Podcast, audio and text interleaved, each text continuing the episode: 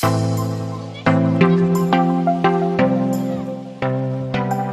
este tiempo hay características de la iglesia de los últimos tiempos. Hay características de la iglesia remanente. Una de las características de la iglesia remanente, lo dijimos, es la presencia de Dios. Para que lo que, lo que toma nota, ya lo habíamos hablado. Otra característica es que se mueve en milagro, en señales, en maravillas. Pero hay una característica muy interesante. Una iglesia remanente camina, ojo acá, en el cumplimiento de las promesas de Dios. Yo no sé cuántos pueden decir, pastor, yo soy la, yo soy la iglesia, yo soy esa iglesia. Ok, una iglesia remanente camina en el cumplimiento de las promesas de Dios. Y ojo, una iglesia remanente camina en la unción del más. Diga conmigo la unción del más. ¿Qué quiere decir la unción del más? Póngala ahí, Romanos 12, 1 y 2. Mira lo que dice la palabra de Dios. Romanos 12, 1 y 2. Yo no sé quién está listo, pero yo sí estoy listo. Mira lo que dice. Así que, hermanos, os ruego por las misericordias de Dios que presentéis vuestros cuerpos en sacrificio vivo, santo y agradable a Dios. Este es vuestro culto racional. Mira lo que dice después, 12.2. No os conforméis a este siglo, sino transformaos por medio de la renovación de vuestro entendimiento, para que comprobéis cuál es la buena voluntad de Dios, agradable y perfecta. Le voy a enseñar esto. En nosotros, cuando nosotros somos llenos del Espíritu Santo, déjenme ese versículo ahí, Romanos 12:2. Cuando nosotros somos llenos del Espíritu Santo, automáticamente viene la unción del más en nuestra vida. ¿Cuál es la característica de que esa unción está en nosotros? Es cuando usted quiere más y más y más de Dios. Usted viene a la intercesión, usted viene al domingo, usted viene a casa de oración, usted viene a todo y es como algo que es insaciable. Esa es una característica de que una persona está llena del Espíritu Santo cuando quiere más, cuando quiere más, cuando quiere más y no se conforma con nada. Y ahora se lo voy a bajar más. Pero hay un espíritu en los últimos tiempos que ha venido a detener, a estancar o a bloquear esa unción y ese espíritu del más. Y pastor, ¿cuál es ese espíritu? Póngala ahí. El espíritu de conformismo. Mm. Dije, el espíritu de conformismo. Yo hoy lo voy a llevar al nivel más profundo de revelación para que usted entienda qué tan demoníaco es esto. Así que hay una palabra y hay dos palabras en ese versículo que me vuelan la cabeza y, vienen en la misma oración. Y es la palabra, mira esto, no os conforméis, la palabra conformarse. Y después dice, sino transfórmate. La palabra transformarte. Diga conmigo, confórmate. Conformarse, diga conmigo, conformarse y transformarse. Ojo acá, en una misma oración hay una palabra llamada conformarse y en la misma oración está la palabra transformarse. ¿Qué quiere decir esto, pastor? Que Dios muestra la enfermedad y despuesito te da el antídoto. Yo no sé quién le estoy hablando. Dije, Dios muestra la enfermedad y despuesito te da el antídoto. La única forma de inyectar el espíritu de conformismo es a través de la transformación. Uy, y te voy a llevar más, más profundo. Pastor, vamos con un test. ¿Les gustan los test? Mm, ¿Cómo es que yo soy o me doy cuenta que soy una persona que camina con un espíritu de conformismo? Número uno, póngala ahí. Si siempre estás en el mismo lugar, y no te mueves, es una señal de que hay un espíritu de conformismo. Uy, uy, uy, uy, uy. Ya empezamos. Ya empezamos. ¿Qué quiere decir estar en el mismo lugar y no moverte? No quiere decir que te tengas que cambiar de casa cada mes. pero quiere decir que tú no puedes permanecer como estabas el año pasado. Dije, tú no puedes estar en el mismo lugar donde estabas el año pasado. Y estoy, buscando, estoy hablando en todas las áreas de tu vida. Tú no puedes estar en el mismo lugar donde estabas el año pasado espiritualmente. Tú no puedes estar en el mismo lugar donde estabas el año pasado económicamente. Tú no puedes estar en el mismo lugar donde estabas el año pasado. ¿Por qué? Porque una persona que permanece en el mismo lugar está operando un espíritu de conformismo. Número dos, una persona que se mantiene enferma.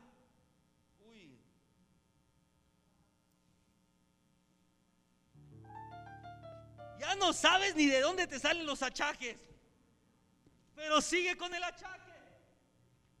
Una persona que se mantiene enferma, y ojo acá, ya dice pastor, es que ya hasta le pusieron mi diabetes.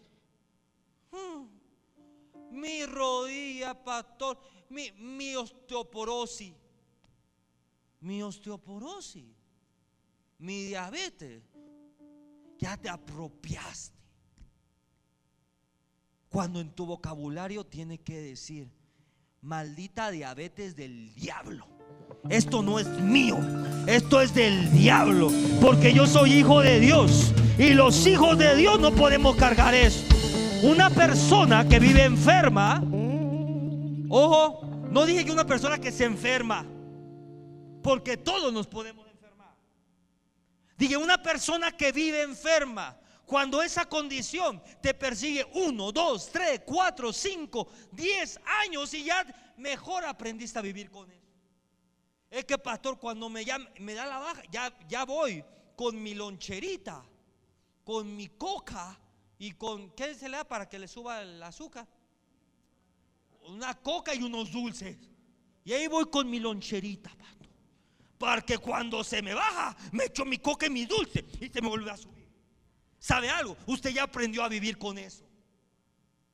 Yo no estoy diciendo que no vaya al doctor. Yo no estoy diciendo que no se atienda. Yo estoy diciendo que usted no puede aprender a vivir con una condición demoníaca. Mm. Número uno, una persona que no se mueve del mismo lugar. Número dos, una persona que, se, que, que está enferma constantemente. Número tres, ¿cómo sé que hay un espíritu de conformismo en mi vida? Uy, ustedes, si ya le puso check, Igual y usted estaba pensando que era otra cosa. No, yo creo que es una maldición generacional. ¿Cuál? Mm, póngala ahí. Cuando vive en constante estrés. Hay personas que dicen, es que si yo no estoy estresado no funciono. ¿Cómo es eso? Póngale más. Cuando vives en constante pobreza. ¿Qué quiere decir esto? Cuando todos pasamos por baches financieros. Todos vivimos una pandemia. Todos algunas veces se nos cayó un contrato. Algunas veces los mercados se cayeron. Está bien. Pero si la situación lleva 10, 5, 7 años de tu vida, ya no es un bache financiero. Dije, si la situación lleva 1, 2, 3, 5, 7, 10 años, ya no es un bache, ya es un, dígale al lado, ya es un socavón. Cuando hay un socavón financiero, es una señal. Ahora, ojo acá. Y cuando las generaciones han estado en esa misma, en esa misma circunstancia, es una señal de que hay un espíritu de conformismo. Y último número, ¿cómo sabemos? Uy, este, esto, esto es muy fuerte. Yo no sé si está listo. ¿Cómo usted sabe que hay un espíritu de conformismo en su vida? Cuando ve al diablo en todo lo que le sucede. Hmm. Tiene tiempo. El 85% de las caídas que has tenido han sido por tus malas decisiones y el diablo nomás está sentado comiendo palomitas viéndote como tú solito te metes el pie.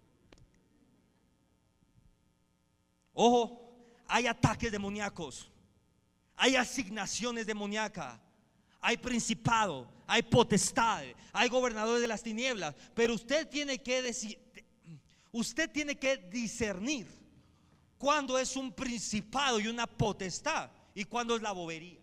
Pastor, pastor, es que me robaron todo mi dinero.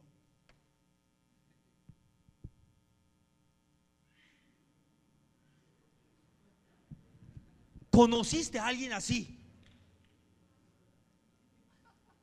Que te dijo, te voy a proponer un negociazo, mi hermano. Vamos a tomar tu dinero y vamos a prestarle a la gente con un interés muy caro. Y así nos vamos a hacer millonarios. Pastor, perdí todo mi dinero. Oye, mi hermano, pero la Biblia dice que no hagas eso. ¿De quién es responsabilidad que te robaron tu dinero? Del diablo. Hay cosas que son lógicas. Pastores que me prometieron ganancias de 10 millones de dólares si vendía el champú del tío Nacho.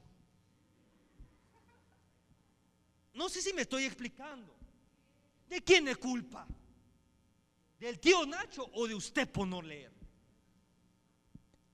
Acá voy. Muchas veces es un ataque demoníaco. Muchas otras veces es nuestra responsabilidad. Diga conmigo, es tu responsabilidad. Ojo acá, ojo acá. Y toda persona que no toma responsabilidad por sus actos, siempre va a estar en un estado de conformismo. Dije, toda persona que no toma responsabilidad por sus actos, siempre va a estar en un estado de conformismo. El problema no es que le vaya mal a usted, el problema es que le vaya mal y diga, es que fue culpa del diablo. Pero cuando usted dice, uy, yo me voy a levantar a orar, voy a levantarme a acercar mi negocio para que el diablo no me toque mi negocio. Y una vez yo fallé, voy a aprender de la falla y voy a ser mejor para que esto no me vuelva a pasar. Automáticamente hubo una transformación en su vida. Dije, el problema no es fallar, el problema es fallar cinco veces en lo mismo. Dije, el problema no es fallar. El problema es fallar cinco veces en lo mismo. Y le voy a decir algo peor. Y de la misma manera. Dije, y de la misma manera.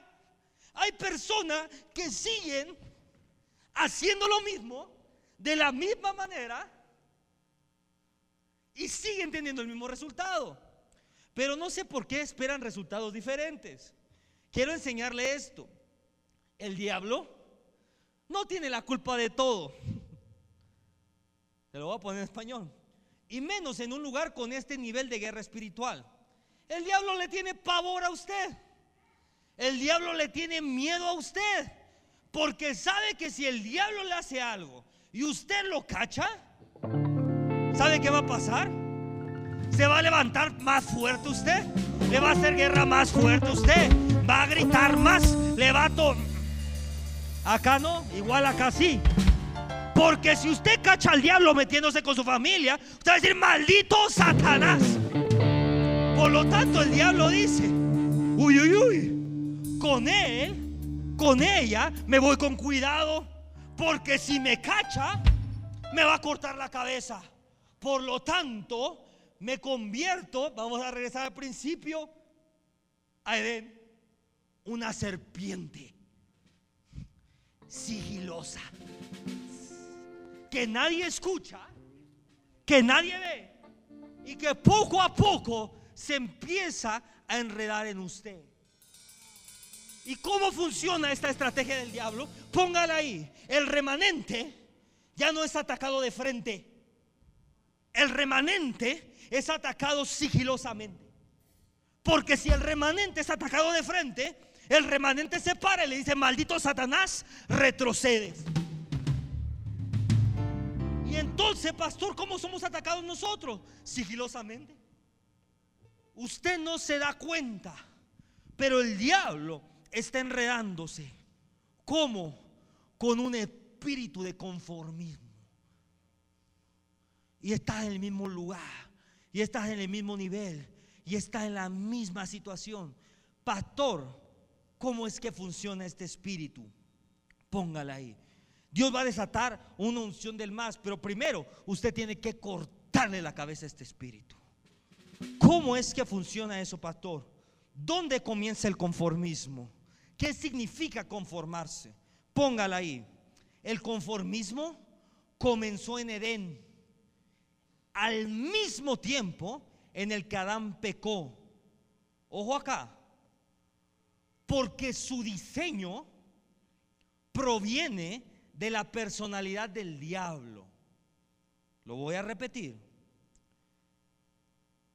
¿Cómo es que dice usted eso, pastor?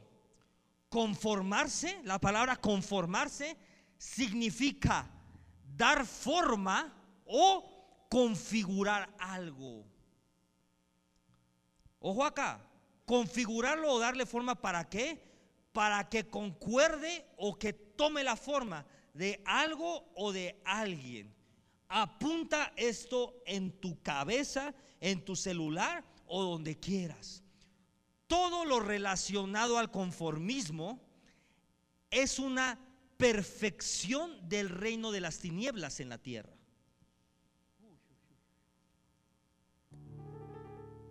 Dije, todo lo relacionado con el conformismo es una perfección del reino de las tinieblas en la tierra. ¿Por qué, pastor? Fíjate muy bien, después de pecar, ¿qué pasó con Adán? Te lo pongo en español y se la voy a poner muy sencillo. Antes de pecar, Adán era responsable de todo el huerto. Y le decía al Señor, ahora le tienes que poner nombre a todos los animales. ¿Está bien? Tú te llamarás perrito, tú te llamarás elefante, ¿no? Ahora te tendrás que poner nombre a todos los árboles. Tú te llamarás cilantro, tú te llamarás perejil. ¿Ah? Él era responsable. Ahora tienes que cuidar esto, claro, Señor. Pero en el momento que él peca, le dice el Señor, oye, ¿por qué tú hiciste eso? ¿Y sabe lo que le dijo Adán? No, no, no, no, espérate. La mujer que me diste se dio cuenta.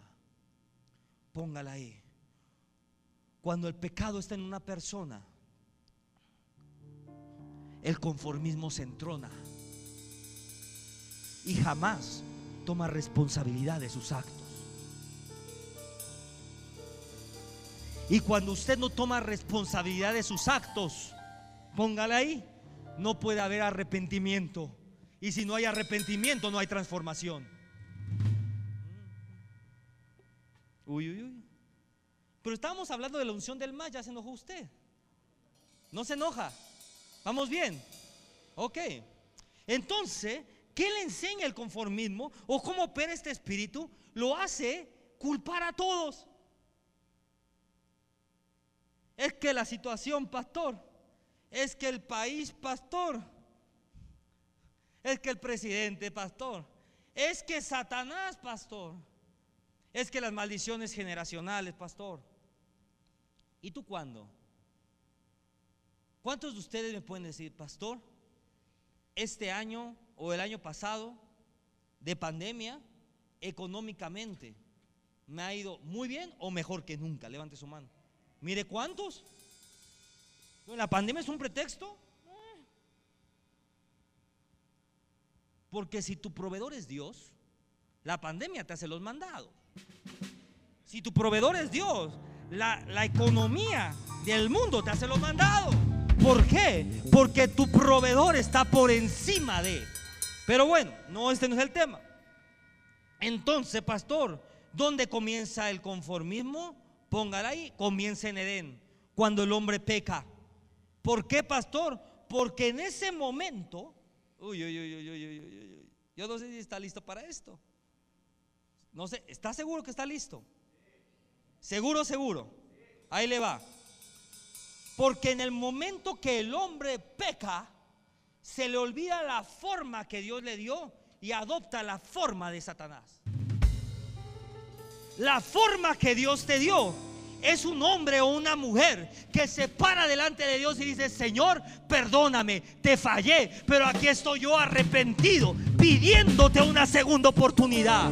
Esa es la forma que Dios te dio. Pero la forma que el enemigo te dio es, no, no, no, Señor, espera, espera, espera. La mujer que me diste. No, no, no, Señor, tú me estás pidiendo que tome ese lugar, pero ¿con quién, con quién quieres que lo haga? Mira la iglesia, nunca hace nada. ¿Cuántos pastores han oído eso?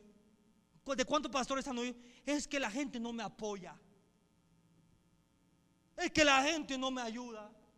Es que la gente no se compromete. ¿Sabe por qué la gente no se compromete? Porque tú no te comprometes. Pero la personalidad de Dios es aquel que dice, ¿se acuerdan de David? ¿Qué decía David? ¿Sé qué decía de David? ¿Se acuerdan qué decía? Que David tenía un corazón. Uy, uy, uy, uy, uy. Que David tenía un corazón conforme al de Dios. Póngala ahí. Corazón igual a alma. Alma igual a personalidad. Te lo pongo más en español. David tenía una personalidad o una forma de como Dios. ¿Y qué hacía David? Lee el libro, lee la Biblia. David era un hombre que se responsabilizaba de todos sus actos. Pedía perdón y decía, Señor, perdóname. Ya no quiero ser igual. Se arrepentía y se transformaba. ¿Por qué? Porque un pueblo remanente es aquel que no se conforma, sino se hace responsable de lo que hace y se transforma. Sí, pastor, fallé. Sí, Señor, fallé. Pero no vuelvo a fallar de la misma manera. Yo no sé cuándo pueden decir eso. Sí, Señor, pequé, pero no vuelvo a pecar de la misma manera. Sí, Señor, la regué, pero no la vuelvo a regar de la misma manera. ¿Por qué? Porque en ese versículo hay dos palabras. Conformarse o transformarse. En otras palabras, o eres regido por la transformación o eres regido por el conformismo. No, yo no sé si está listo para eso. Sigue siendo el mismo. Sigue luchando con lo mismo. El mismo señor gruñón, enojón, borrachale, Ay, pero ven cómo eres. No, no, no. Aquí se te tiene que ir lo borracho, lo mujeriego y lo gruñón. ¿Sabe por qué? Porque aquí está la presencia de Dios. Y la presencia de Dios transforma. Dije, transforma. Transforma. Uy, uy, uy. Entonces, pastor, póngala ahí. El conformismo comienza en Adán pero comienza en Edén con Adán, pero la transformación comienza en Cristo Jesús. Se lo voy a repetir. El conformismo, su origen está en Edén, en el momento que Adán pecó y tomó la forma de Satanás. Uy, pastor, no le diga así a Adán. Cuando tú pecas, puedes tomar la forma de Satanás. ¿Tiene tiempo de un experimento? Fíjese una persona cuando está sobrio y cuando empieza a tomar. ¿Cómo conforme empieza a tomar? Empiezan a cambiarle sus facciones, su forma, la forma de hablar, la forma de expresarse. ¿Por qué? Porque tomó forma de un demonio. Piensa alguien cuando entra en un ataque de ansiedad. Estaba bien feliz viendo la tele. Y le entró la ansiedad. Vas corriendo al refrigerador. Sacas el helado ese de Holanda. Usted si lo ve de fuera, dice, ¿qué le pasa? Una persona ansiosa, tú ves la cara y ves miedo en su mirada. Piénsalo. ¿Sabe por qué? Porque en ese piensa en una persona con un ataque de ira. Su cara se transforma, su voz se transforma, porque tomó forma de ese demonio. Cuando usted se conforma a algo, está tomando la misma forma que el mismísimo Satanás. ¿Por qué? Porque el conformismo, ojo acá, no entró por un espíritu de mentira, no entró por un... Fue el mismo Satanás quien engañó al hombre para que el hombre se entrara y se conformara. Por eso es que cuando usted ve a alguien, uy, no, sé si está listo, aletargado,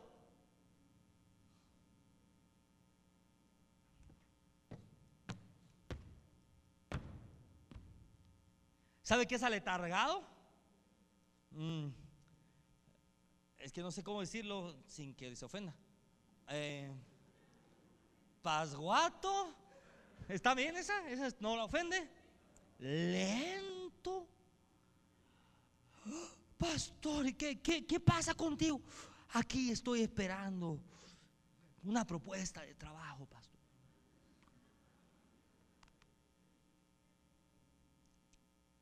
Cuando usted ve eso, está enfrente del mismo Satanás.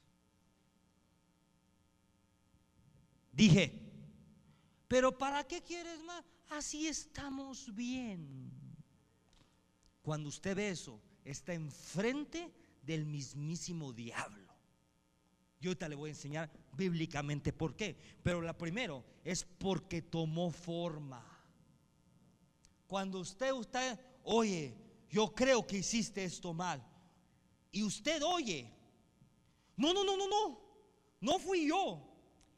Es que las circunstancias de la vida, y ya después le sacan, es que usted no sabe, el pi, el 3.1416 entró y Mercurio retrógrado. Y por eso me pasó esto. Está delante del mismísimo diablo. Fíjese muy bien en todos los brujos, Fíjese muy bien en todos los hechiceros, en todos los espiritistas, en todos los brujas esos que andan leyendo horóscopos. ¿Saben qué está haciendo esa gente? Culpando a terceros para que usted no asuma su responsabilidad. Y es por eso que tiene tanta audiencia. Porque lo que quiere el ser humano es eximir su responsabilidad. No, no, no, pastor. Es que se me cayó el trabajo porque fue Mercurio retrógrado. Es que la luna, usted pastor no sabe, pero es que la luna se puso muy abajo y Júpiter muy arriba. Y eso hizo que mi jefe se enojara y me corriera.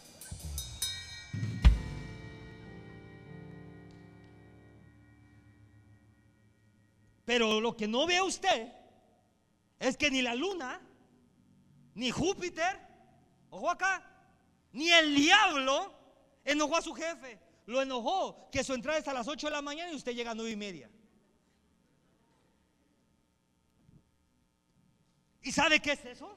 Un espíritu de conformismo operando en usted que lo está boicoteando para que no haya una transformación y pueda entrar en las promesas de Dios. Uy, uy, uy. Se pone bueno, se pone bueno. Entonces, pastor, ¿cuál es el antídoto para el conformismo? Póngala ahí, la transformación. La única forma de no conformarse es transformarse. ¿Y qué es esto, pastor? ¿Quién inicia la transformación? Póngala ahí. Cristo Jesús. Y Cristo Jesús fue el primero en ser transformado después de la caída del hombre. ¿Cómo es eso, pastor? Si Cristo no tenía pecado, está bien, no tenía pecado.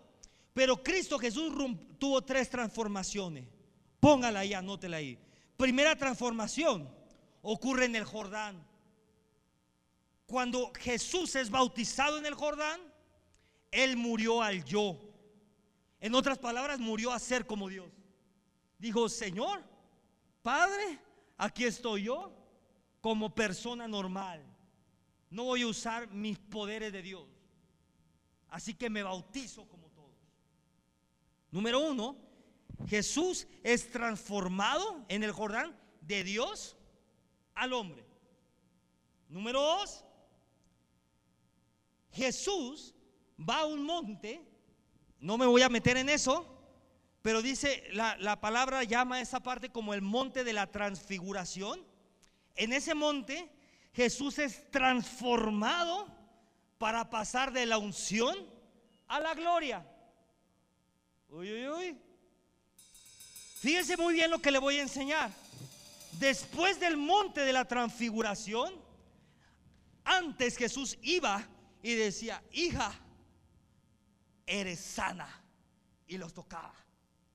Porque Jesús caminaba en la unción. Pero después del monte de la transfiguración, usted va a ver que va a decir la Biblia, Jesús llegaba a un lugar y miles se sanaban. ¿Por qué? Porque pasó en el monte de la transfiguración de la unción a la gloria. ¿Y cuál es el tercer transformación de Cristo Jesús? Ponga ahí, es Getsemaní. Cuando Él está orando y dice, Señor, si puedes, pasa de mí esta copa, pero si no, hágase tu voluntad.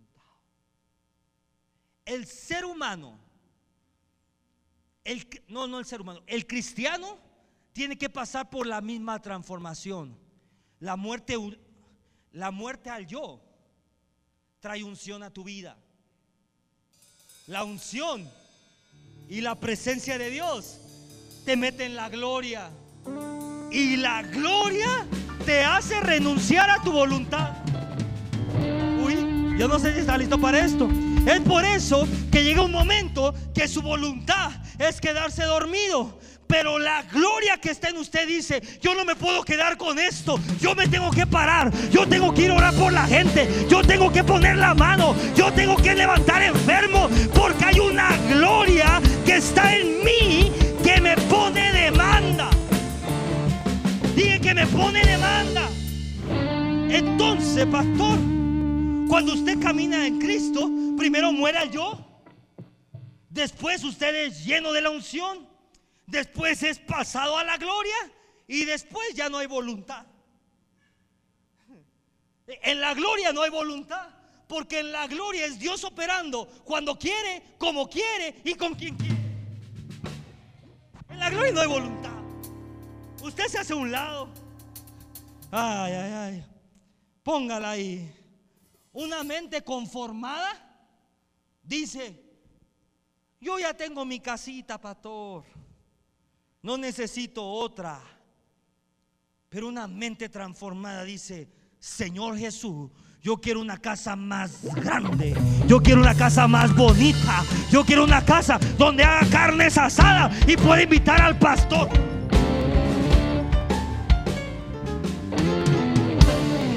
No sé si a quién le estoy hablando, pero uno dice, pastor, ya tengo mi carcachita, y ahí voy.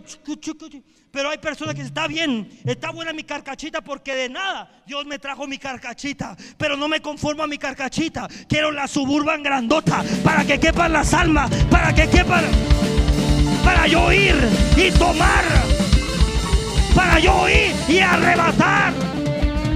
Hay personas que se quedan ahí con la. Oye, dígale al de al lado, yo no me conformo. Pero dígale, yo no me conformo. Pastor, ¿por qué querer más? Póngala ahí, porque no sabe cuánta gente me pregunta esta tontería. Pastor, ¿por qué querer más? Porque el día que dejes de querer más, entró el espíritu demoníaco en tu. El día que dejes de querer más, el mismo espíritu de conformismo entró en tu vida. El día que digas, yo ya no quiero más presencia de Dios, yo ya no quiero más revelación, yo ya no quiero más, porque ya me la sé de toda. Pastor, llevo 42 años y medio de ministerio. ¿Qué me va a decir usted? Cuando tú oyes eso, yo no tengo nada para ellos. Es más, le tengo una noticia. Ni Dios tiene nada para ellos. Pero si tú ya sabes todo, ¿yo para qué estoy aquí? Pero cuando hay una persona que dice, Señor, llevo 40 años de ministerio y todavía siento que no te conozco nada, quiero más de ti más de tu presencia, más de tus milagros, más, más. Señor, a mí me va bien en el trabajo, pero yo no me conformo. Yo quiero más de ti. Yo quiero más. Señor, las finanzas de la iglesia están bien, pero yo no me conformo. Yo quiero más. Yo quiero más. Yo quiero más. Yo quiero ver cómo rebosa la bendición en este lugar. Yo quiero más. Yo no voy a detenerme Mira esto, hasta que rebose la bendición. Cascadas de oro. Y cuando haya una cascada de oro, usted va a decir, ahí la dejamos, vamos a provocar otra. Y vamos a provocar otra. Y vamos a provocar otra. Porque no nos detenemos. Uy, póngale ahí. ¿Cuáles son las características de una persona? Conformada. No le gusta la incomodidad.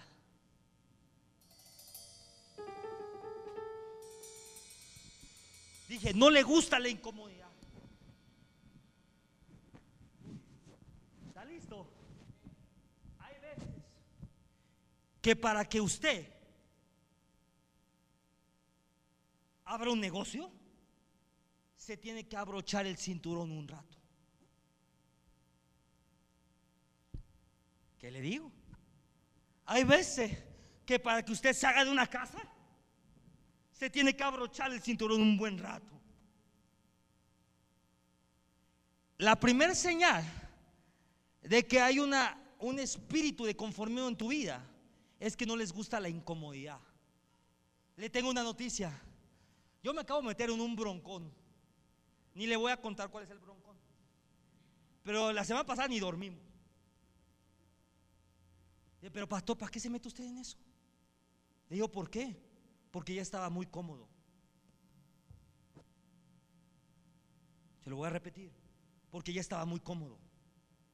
Cuando usted está cómodo, es una señal de que o provoca un mover o la comodidad se lo va a comer a usted.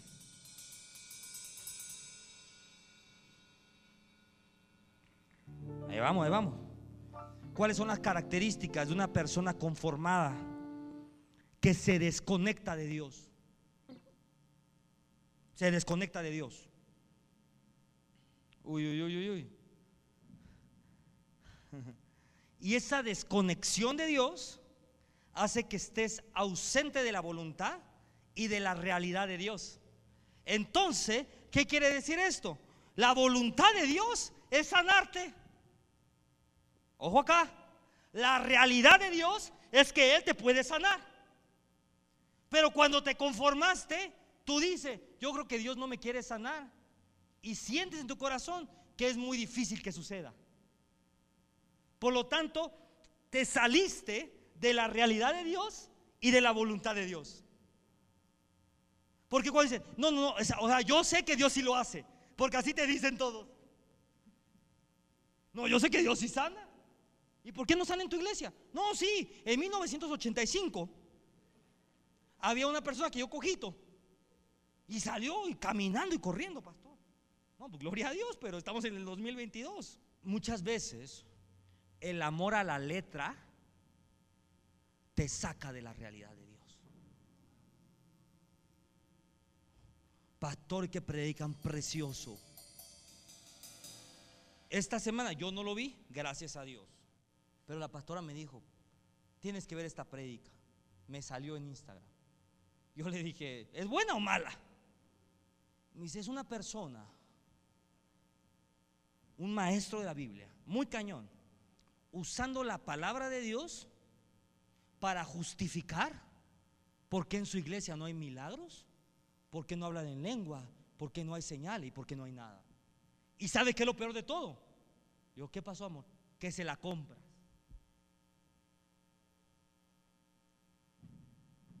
Póngala ahí. El amor a la letra te hace renunciar de lo sobrenatural. No puedes amar más a un libro que al autor. Aprenda eso. Factores que yo, yo amo su libro, pero hablo en contra de usted. No importa si no amas el libro. Es más, no importa si no entiendes el libro, pero si amas al autor, lo tienes todo. Porque cuántos libros han sido usados para derribar al autor. Hay mucha gente mala que ha usado libros de apóstol Cash, de apóstol Guillermo, de, de quien quiera usted. ¿Sabe para qué? Para leerlo, leer, buscar y decir, mira, mira, mira, tú escribiste esto y por eso eres un blasfemo.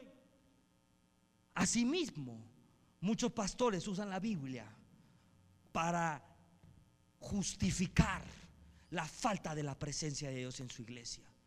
Pero yo uso mi relación para justificar la presencia de Dios en esta iglesia. Dije, yo uso mi relación para justificar los milagros, para justificar las señales, para justificar la maravilla. ¿Mm? Una persona conformada ve las cosas totalmente diferentes. ¿Por qué, pastor? Porque las mira de una perspectiva natural y no sobrenatural. A mí una vez una persona me dijo, ¿sabes cuál es tu problema, Joel? Era un pastor. Dije, ¿cuál? No, pues está bueno. Que tú ves todo desde arriba. Yo dije, ¿y cuál es el, cómo? Y ese es el problema. ¿Y tú de dónde lo ves? Yo desde abajo. Ese es tu problema más bien. Porque la palabra de Dios dice que cuando usted es sobrenatural, cuando usted es hijo, dice que usted, usted, usted y usted está sentado en lugares celestiales junto con Cristo Jesús. Así que cuando venga el problema, ¿de dónde lo ve usted? Yo no sé si lo ve de abajo, pero lo sobrenatural lo vemos de arriba. Uy, eso está chiquito, porque aquí arriba todo es glorioso. Uy, eso no es nada, porque aquí arriba hay sanidad, hay liberación, hay provisión. Eso no es nada. Pero póngale ahí. El conformismo. El conformismo hace esto. Enfócame acá, enfócame acá. Usted, bien feliz, quiere subir a la presencia de Dios. Dice, ahí quiero subir al cielo. Ahí quiero subir. ¿Y sabe qué es lo que hace el conformismo? Lo ancla a la tierra. Por eso el que dice, es que yo sí quiero, pero estoy viendo la enfermedad. Es que yo sí quiero. Y mire, quiere subir ahí, sube ahí, Y puede, y un poquito puede llegar. Pero el conformismo termina siendo más fuerte. Póngala ahí. El conformismo te mantiene anclado a la tierra. Pero la transformación te mantiene en un constante crecimiento. Usted dice, yo no sé si con, pero yo no me voy a conformar a esto. Y tus ojos ven lo imposible y ven lo imposible y ven lo imposible. Y paso a paso lo imposible comienza a ser posible. Usted ve este lugar, pero hace un año era imposible. Y paso a paso, lo imposible comenzó a ser posible. Y ahora yo ya estoy viendo otro lugar que se ve imposible. Pero paso a paso, lo imposible comienza a ser posible cuando no hay conformismo. Pero cuando hay conformismo, póngala ahí. Señales, esta es la última. Señales de una persona conformada. Alguien les da una idea y te responden 10 razones para no hacerla. Oye, mi hermano, vi que si tú agarras pepitas y las garapiñas, es un negociazo allá afuera del Metro Valderas. No, ¿cómo crees? Yo pepitas, ni que fuera qué. Aparte está muy cara la pepita. Aparte no viste que Rusia ya atacó Ucrania. Y yo creo que las pepitas se van a acabar en el mundo, así que 10 razones para no hacerlo. Pero una persona con el corazón de Dios te da 10 razones para así hacerlo. No tengas miedo. Así le digo a mi bebé cuando llora. ¿Sabe qué le digo a mi bebé cuando llora? Que mi amor, chillón el diablo. Usted no chille. Así que cuando usted tenga miedo de hacer algo, miedoso el diablo. Yo no tengo miedo. Usted llegó sin nada a la tierra y se preocupa por su... Miedoso el diablo, dígale al lado, miedoso el diablo. Dígale al lado, chillón el diablo. Es decir, que chille. Hmm. Entonces, pastor, póngala ahí. El conformismo es una de las fortalezas más grandes en el cuerpo de Cristo. ¿Por qué, pastor? Porque en el cuerpo de Cristo muchos se conforman a lo que ya saben de la Biblia, muchos se conforman a la unción que cargan, muchos se conforman a los milagros que ya han visto, o acá, o a repetir los milagros por los cuales ya Dios los ha usado. Ah, yo, Dios me usó para sanar un ciego, pues voy sanando ciego. Pero Dios te quiere usar para más. Yo no sé quién estoy hablando. Cuando deja de buscar más, el conformismo ha entrado a su vida. Y póngale acá. Apúntele esto con letritas negritas. Ser conformado, ser conformista, nos perfecciona en el reino de las tinieblas. Ser conformista nos perfecciona al reino de las tinieblas. O sea, lo prepara para el infierno. Pero ser transformado nos prepara para el reino celestial. Dije, conformarte te prepara. A esto usted conformado. Imagine que el Satanás le está haciendo su traje a la medida para que entre al infierno. El conformismo te prepara para el infierno. Porque así va a ser allá abajo. Nada cambia. Todos los días va a ser lo mismo. Pero la transformación te prepara para el cielo. Dice, wow, yo voy de gloria, en gloria, en gloria. Y aún estando en el cielo, alabaremos y cada día seremos perfeccionados día con día, con día, con día, a la semejanza de Dios. Ah, mucha gente se ha conformado a su salud. Ahí póngale. A su peso. Es demoníaco, sí, sí es demoníaco. Si, es, si trae 50 kilos arriba y sus rodillas ya están... Es demoníaco tener 50 kilos arriba. Si nadie se lo había dicho, yo se lo digo. Es que no puedo bajar, no, si puedes. Pero te conformaste. Porque yo puedo orar por usted. La pastora, cualquier líder, cualquier evangelista puede orar por usted y las rodillas se le van a hacer nuevas. Pero al año, otra vez van a estar todas por los kilitos. ¿Es demoníaco? Sí. ¿Por qué conformarte a tu peso? No puedo, sí, sí puedes. Pero hay un espíritu de conformismo. Y ese maldito espíritu de conformismo en algo tan sencillo se está replicando en toda tu vida espiritual a tu salud. ¿Por qué conformarte a ser tan enfermo? Tú te tienes que levantar todos los días diciendo, este día es el día que mi Dios Todopoderoso me va a sanar. Este día es el día que esto ya no me va a doler. Este día es el día que voy a dejar de usar bastón. Este es el día que voy a experimentar la sanidad de Dios. ¿Por qué conformarte a tu estado financiero? Me va bien, pastor. Bien según quién. Bien según contra quién. Si estás viendo de dónde saliste, pues te va a todo dar. Pero si volteas a ver para arriba, te vas a dar cuenta que te falta mucho.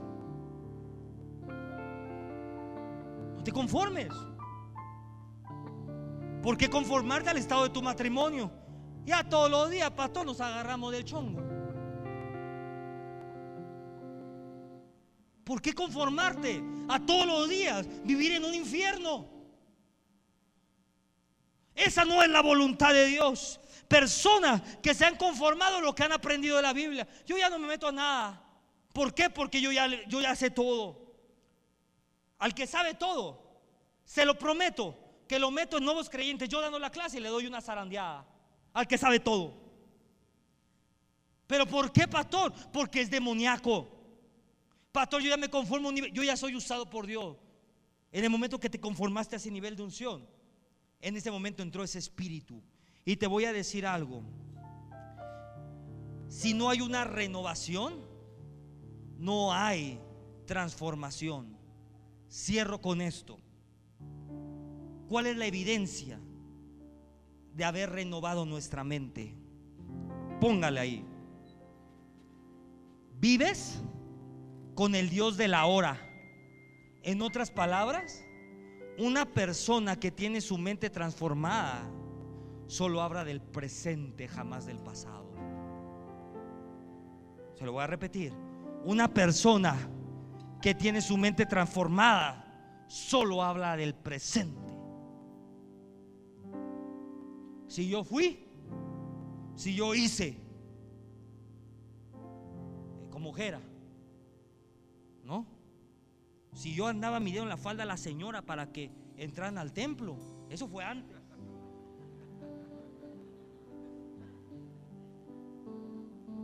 Hoy soy un hijo de Dios, transformado, remanente, ungido, listo para conquistar. ¿Sabe por qué los religiosos no pueden ver lo que es usted? Su mirada está puesta en quién era usted. Dije, ¿saben por qué no pueden ver quién eres tú? Porque su mirada está puesta en quién eras tú. No, él no.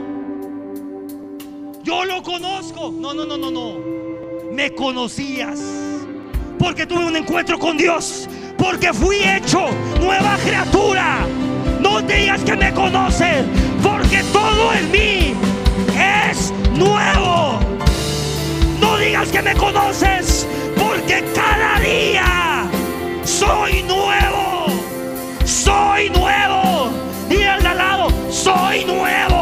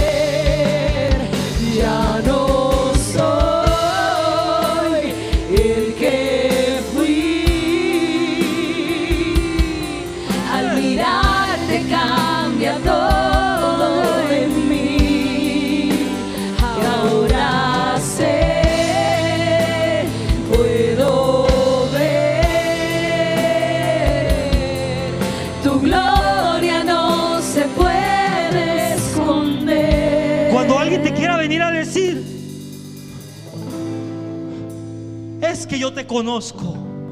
Dile, no me conoces. Porque en la presencia de Dios, todos los días soy renovado. Porque en la presencia de Dios, cada día soy más parecido a mi Dios. Porque en la presencia de Dios no me conformo. Tú conocías al que era ayer, pero no conoces a quién soy hoy. Hay personas que te juzgan por tu pasado. Y hay personas que te juzgan por lo que hiciste un día antes. Es más, por lo que hiciste tres horas antes.